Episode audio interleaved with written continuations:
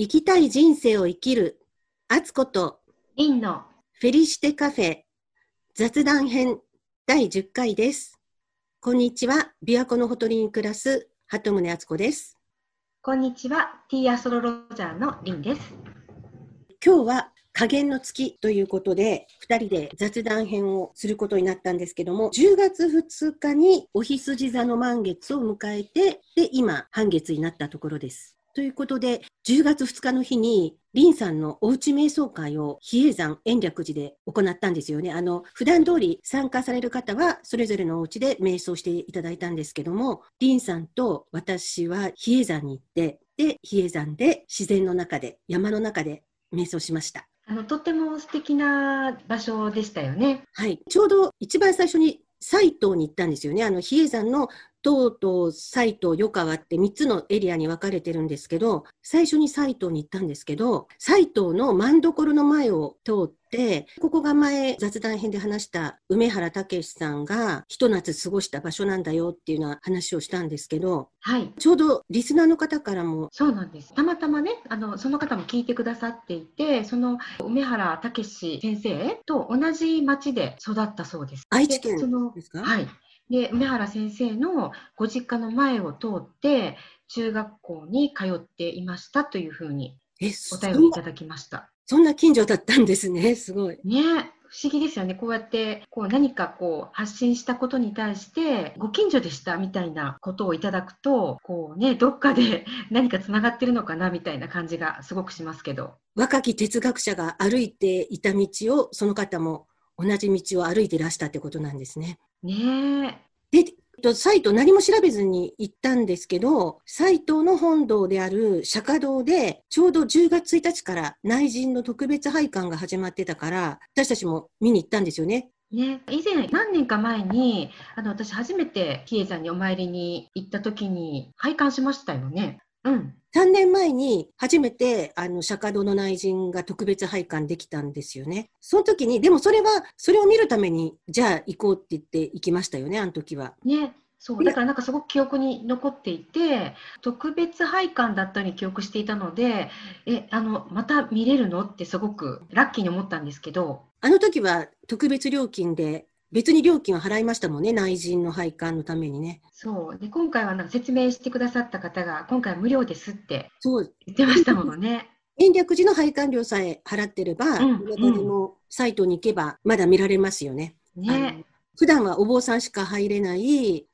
内陣に入って、で、ちゃんと仏像が暗いけど、こう、ライト当てて、通路を歩いていくと、両脇に仏様とかいらっしゃるんですよね。ね私すごく印象的だったのがあの神様が見えますよってあ、そう、祠が2つあって、ねうんただ、今回は前回と違って、扉は閉めてあって、でも中の写真が飾ってありますっていうお話でしたね。だからなんか思い出してあ神様のお顔ってこんな感じだったのねと思ってちょっと焼き付けて帰りました。どれがどの神様かよくわからないわ。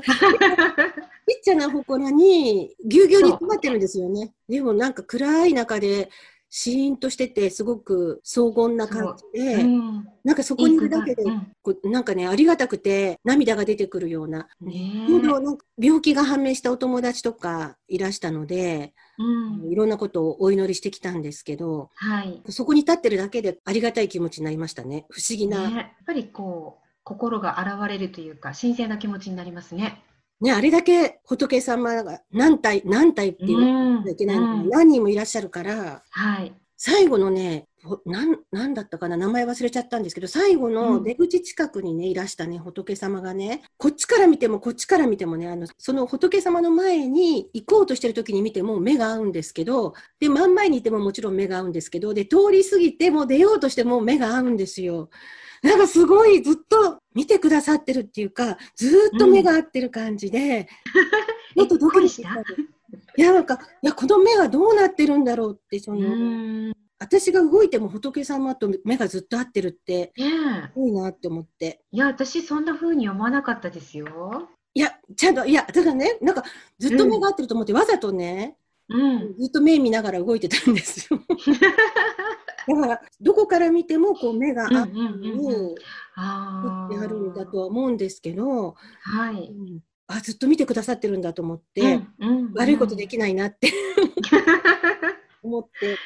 うん、でもなんか、なんか心にそういう、なんだ、別にあの特別に信仰してるっていう意味ではなくて、やっぱり心にそういう、ね、守ってくださる何か存在がいるって思うと安心しますもんね。山の中で瞑想したんですけど、はい。リンさんどうでしたか？普段家でやってるのと感じ違いましたか？そうなんですよ。なんか、あんまりね、あの、大げさには言いたくないんですけど、でも、大げさに言いたいぐらい、ま、まずほら、空気が違うじゃないですか。うん、そう、綺麗でしたもんね。すがすがしい。ねはい。で、そう、それこそその、蚊、蚊とか、まだちょっとほら、虫がいますね、やっぱり。そうそうそうそうそうそうそう。の中には。そう。で、私は何を考えていたのか、ロングスカートだったんですよ。ええジーンズにすればよかったんだけど、ロングスカートだったので、なんかこう、足元に虫がいるなとかも思いながら、でもちょうど最初はその火が当たる場所にいて、日の光を感じながら、お山のエネルギーだったりとか、まあ、満月のパワーをまあ感じてみようかなっていうふうに思って瞑想を始めたんですけど、なんかすごく気持ちがよくって、なんかあれ私、今、今どこにいるみたいな。感覚にはなりましたね。そう、ん確かにね、虫がね、うん私もなんか、あ、止まってるっていうのが分かったんですけど、本当にちょうど天気も良くて、あの、気温もちょうど良かったので、ね。暑くも寒くもなくって、うん。自然の空気で、静寂だけど、でも遠くからこうちょっとなんか音がたまに聞こえてきたりとか、うんうんうんなんていうんですかね、本当に自然の中にいるってこういう感じなんだなって、自然の中でね、15分じ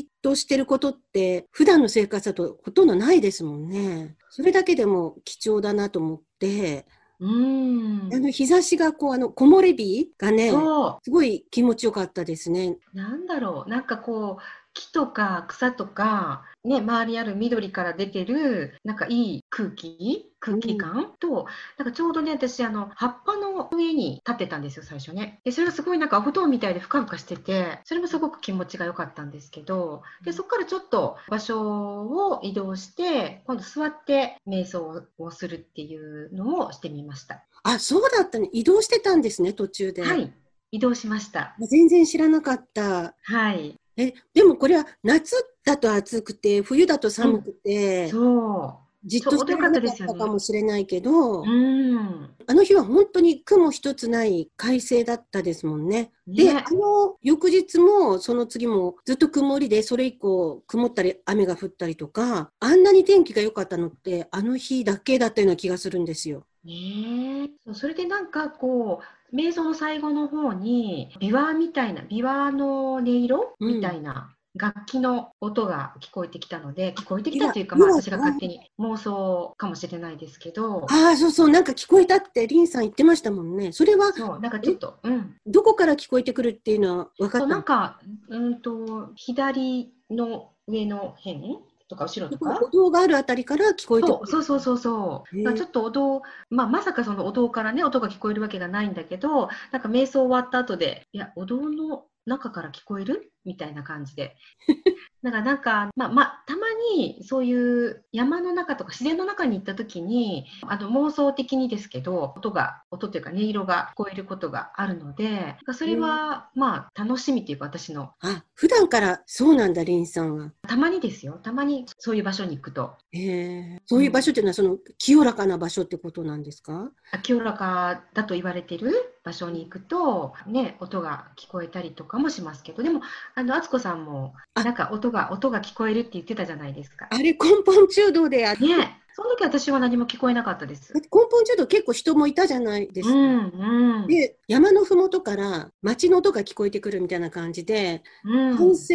だったから、なんか運動会かなんかの、いや、聞こえるわけないです。そう 後で考えたら本当聞こえるわけないって、あの、お寺の人にも言われました。あの、ね壁で囲われて、屋根も全部覆われてるんですよね、今工事中、うんまあ、そうじゃなくてもう普段からお堂の中でそんな麓の音なんて聞こえないって、ねででも私は、うん。あ運動会かなって思ったから楽しそうな歓声、うん、うん、うん。まさか総平の声じゃないよねとか思って。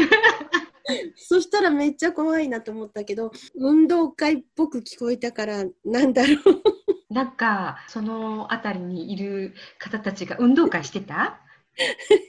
いやそっかまあでも、聴覚不思議ですよね。ねまあ、目を閉じてない時もありますけど感覚をこう一旦ちょっとねあの自分の内側に向けた時の方がそういう何かわからないけど不思議なことがあるような気がしますね。まあでも私たちはそうやってこうちょっと特別な空気特別な空気を味わったんですけど、はい、お家で瞑想してくださった方々はどうだったんですかね？もし感想があったら教えてほしいですね。何人か？あ感想来てますか？はい、感想来てます。えっ、と、満月比叡山、琵琶湖をイメージして瞑想してみました。このイメージですぐに、古の近江にタイムスリップした感じがしました。へえ。この方もすごくあの多分あの普段瞑想されている方なので何か感じ取ってくださったのかなというふうに思います。何か聞こえたかな？ねえ、何か聞こえましたかって聞くのは忘れました。はい。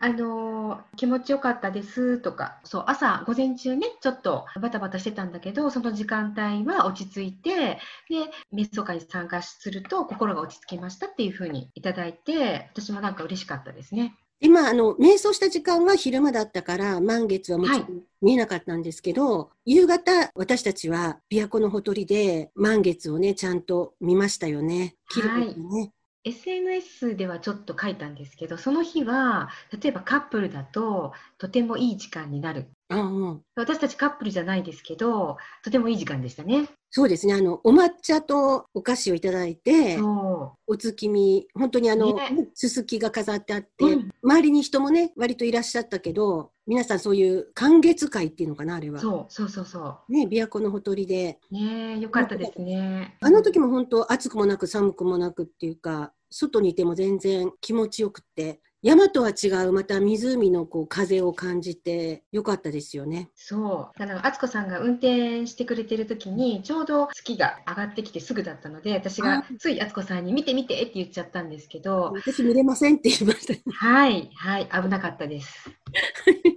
ちょうど丸く大きく、すごくオレンジ色っぽいような日でしたよね、あの時間帯はね。うん、で、あの後、えっ、ー、と、10月6日でしたっけ、火星が接近して、はいリンさん、この間のポッドキャストで教えてもらいましたけど。はい。地球も公転してますし、火星も公転してるんですけど、まあ、その軌道がね、ちょうど、まあ、2年に1回こう重なる、まあ、一番近くなる、重なりました近くなる時があって、で、その時が一番、まあ、火星がきれいに見えるっていうふうに言われてるんですけど、まあ、近づくっていうことはやっぱり近づいて見えるってことは、火星のパワーを強く受けるタイミングかなっていうふうに、まあ、私は思ってるんですけれども、あつこさん、何かありました？いや、その日は子供がなんか、今日火星がすごい近づくんだってって言ったから、知ってるよってこう、あの、普段子供に教えてもらうことばっかりだったんですけど、あ、それすごいとかって、あの、言ってたんですけど、で、はい、その翌日に、私、あの、しばらく前に撮りためた録画いっぱいいろんなものをしてるんですけど、その中で、プロジェクトブルーブックっていうドラマをね、一挙放送録画したんですけど、それの、えっ、ー、と、第2話だったのかなたまたま今週見始めて、それで火星が近づいた翌日にね、見てたんです。そしたらそこでドラマに出てくる博士が物理学者なんですけど、息子さんにね、望遠鏡買ってきてね、プレゼントして見てごらん。今日火星が一番近づいてる日なんだよって。えー、たの。で、あ、えー あ、なんかちょっとシンクロしてる。ちょっと一日ずれてますよね。うんうんうん。だからちょっとこのドラマ早く続き見なきゃって思ってます。どんなストーリーなんですか？それはやばい。それはやばいあの、宇宙船を調査するっていう、あのこれは本当にあった話をもとに作ってあるドラマなんです。興味深い。はい。見終わったらまた。うん、ねどんなお話だったか、うん、教えてください。はい。なので、そういうシンクロがあっただけで、私自身が火星の影響とか、まあ、目に見えないところで受けてるかもしれないんですけどね。え、この間、リンさんの話では、過去のそういう傷ついたことだとか、うん、そういうのを切り離せるっていうかな、流せるとか、はい。そんなことを話してくださったんですよね。はい。火星だけのパワーではないんですけど、その時にまあ、癒しのね、あの議論が一緒に月と一緒にいたとか、まあ、いろんな要因はあるんですけどやっぱりこのお羊座満月から今度の天秤座新月に向けてやっぱりいろんな過去になんかあーって思うことがあるじゃないですか、誰しも一つや二つね。で、うんそういうのがあの流されていくような感覚があるかなって思うんですね。じゃあこう自分が生まれ変わったような感覚になるといいんですかね。過去のそうなんか、うんうんうん。えっと、いつもは思い出さないけど、たまに、例えばドラマ見るとか、景色見るとか、匂いを嗅ぐとかで、ふって思い出す、まあ、どっちかっていうとネガティブなこと、うんあの時ああすればばよかったかなとか、あーまあ、傷つけちゃったかなとか、傷つけられたかなっていうことってあると思うんですけど、まあ、それが、まあ、それは、その時はそうだったかもしれないけど、もう今はそんなに私の中では重要じゃないかもっていうふうに思う感じかな、どっちかって言えば。ああじゃあ割ともう軽くなる感じですね。そうそう。で、もしそれでなんかギューってなったりとか、なんで私あんなことしちゃったんだろうっていうふうに思った方がいらっしゃったとしたら、ちょうどそういう月のタイミングで流せるので、あーあ全然大したことなかったじゃんみたいな感じで切り離していけばいいかうも。んうん。意識的に切り離すっていうことをすると、あのしばらく経ったら、あもしかしたらもうそんなに私の心の中に残ってないかもっていうふうにうん気づいていただけるかもしれないです。そっか。あれはもう過去の私で今の私は違うぐらいにうん。思っていいんですかね。そう。気にならなくなる？うん。私も特に意識していることはなかったけど、でもなんか最近すごくあの、感情に、うん。まああの、まあ怒りが出たりとかいろいろあるんですけど、でも昔に比べたら引きずられなくなったかなっていうのはあります。自分の気持ちにう。ん。怒ったりとか悲しいことがあったりとか何かあっても、あ、こういうことが起きたのねってこうあの、ちょっと収まると他人事のようにこうい一歩引いてみられるようにうん。なって、き自分の気持ち自体をもう、あ、それはもう私のことじゃないってこう切り離して考えられるように、最近ちょっとずつなってる気がします。いい感じだと思います。私もそれを訓練というか、意識して、あの、そういうちょっとこう、ほら、胸が痛いような出来事があったとしても、それを自分と同一視しない、さっき敦子さんが言ったみたいに切り離して、とまあ、私のことでもあるけど、私のことじゃないこともあるので、ちょっと客観的に見れる練習はいつもね、やってますね。そうですよね。人間だからうん絶対あの感情の起伏はあるので、そのネガティブな感情も絶対起きることはあるんですよね。なんか事件っていうか何か出来事があれば、うん、うん、そういううん。反応を自分もするんですけど、でもその引きずられないように、なんか訓練したらちょっとずつできてる、前よりはできてる気がすうん、るので、うん、うん。不思議なもんですね。やっぱ習慣って、そう。とすごいなって思う。うん、習慣っていうのがあの月とやっぱり関係していて月は同じことを繰り返すことが得意なのでそういう習慣になってしまえば、ね、昔は違うやり方だったかもしれないけどちょっと自分が意識をして変えるとそのサイクルに乗っていくので引っ張られなくなっていたみたいなね気がついたら。うんこの月のサイクルに合わせて、もう毎回毎回練習してると、ね、気がついたらねもうちょっとこう、どこ行っちゃってるんでしょう私たち。ちょっともうちょっと修行し重ねていって、あの楽しい修行をしていきたいですよね。そうですね。私最近なんかね、だから、この間も足の裏に水ぶくれできたりとか、はい。体に現れたりとか、あと周りの現象として機械に現れるとか、他のとこに分かる形で現れてくれると、ん。逆に楽しいですよね。あの、ね。心の中でモヤモヤしてるよりも、現象としてね、なんか、あの、その体に水ぶくれとかって言うとすごく分かりやすくて、楽しめ、うん修行としても楽しい。そのうん、そうそうそうそう。もう私、苦行苦行じゃなくて、うん。うん、そう、水ぶくれももうね、すっかりな治って綺麗になったんですよ。ああ、すごいなだからきっとその時に、こう、怒りも解放されて、スーうんうん。それもきっとなくなってる。ねどこに行こうかわからなくなってると思います。はい。えーそっか、じゃあ次回がまた新月が来るわけですよね。次回は10月の17日です。天秤座の新月。じゃあそれまでにまた何か変化があるかどうか。はい。あ、で、フェリシテカフェの LINE アットのことをもう一回お伝えしておきます。フェリシテカフェの LINE アットができてます。リンさんから紅茶や星のことや、あと新月満月に開催しているおうち瞑想会のお知らせなどが届きますので、よかったらぜひご登録お願いします。この番組のエピソード欄にリンクを貼っておきますので、どなたでも無料で登録できます。お待ちしてます。はい。じゃあ次回は10月17日天秤座の新月でまたお話できるのを楽しみにしています。はい。今日はありがとうございました。ありがとうございました。